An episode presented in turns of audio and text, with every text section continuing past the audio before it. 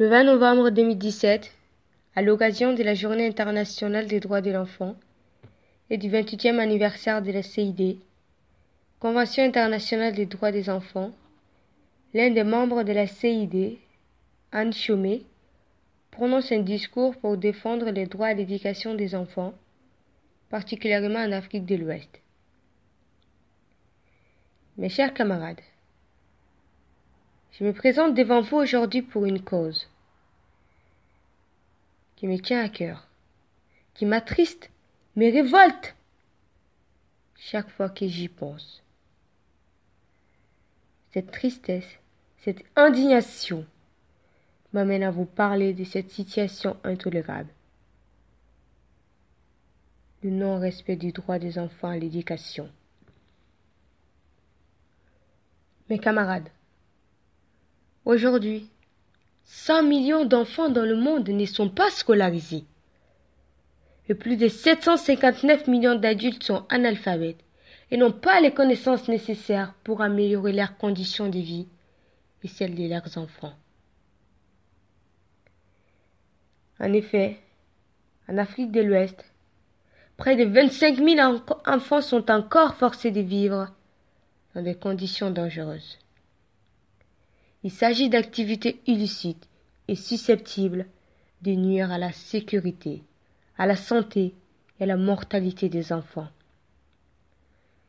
telles que la prostitution, la pornographie, le recrutement forcé ou obligatoire pour les conflits armés, le trafic de stupéfiants,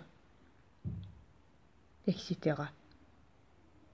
Les enfants qui sont dans cette situation sont partout mais invisibles, dans des plantations, derrière les murs, et certains de ces enfants sont utilisés comme esclaves. Cette situation extrêmement grave est souvent due à la pauvreté. Elle reflète la misère de certaines familles qui sont obligées de faire travailler leurs propres enfants dans des conditions pénibles pour subvenir aux besoins de toute la famille. Aller à l'école, apprendre à lire et à écrire est un droit dont tous les enfants doivent bénéficier sans discrimination. Dans certains pays comme la Côte d'Ivoire, beaucoup de jeunes âgés de 15 à 24 ans n'ont pas achevé leur scolarité primaire, particulièrement les filles.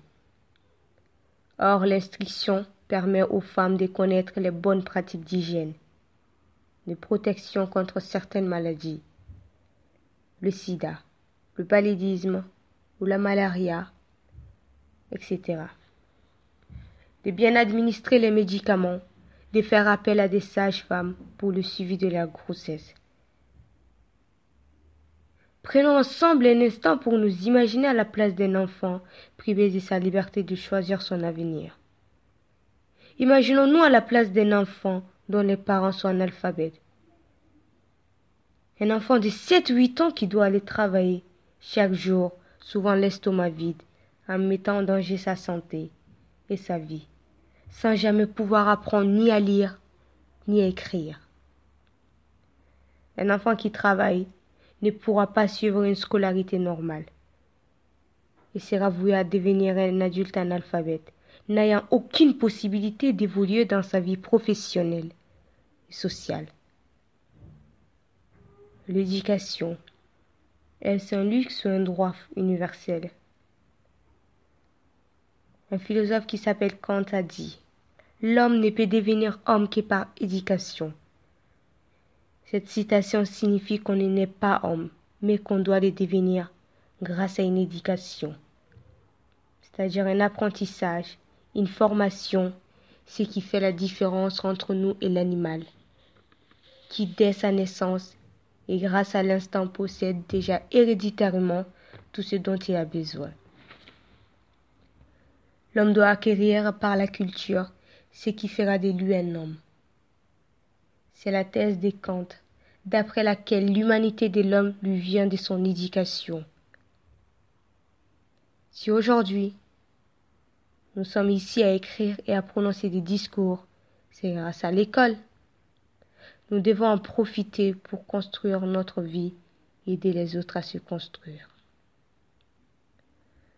Mes camarades, ces malheureux enfants qui travaillent dans les champs, dans les mines, jour après jour sans espoir de changement, ont besoin d'apprendre un métier pour se protéger des mauvaises conditions de travail et de vie. Regardons les choses en face. Si nous étions dans cette situation, nous aimerions tous avoir de l'aide. Ces enfants n'ont pas choisi leur vie. C'est les hasards qui les a fait naître dans, dans ces conditions. Tout le monde a droit à une éducation. L'enfant est une personne à part entière. Il a des droits fondamentaux, sociaux, économiques, civils, culturels, politiques, et ces droits doivent être appliqués respecté et défendu. Mes camarades, je sais de quoi je parle, car j'ai été témoin de ces situations, et je me rends compte de la chance que j'ai aujourd'hui d'être devant vous.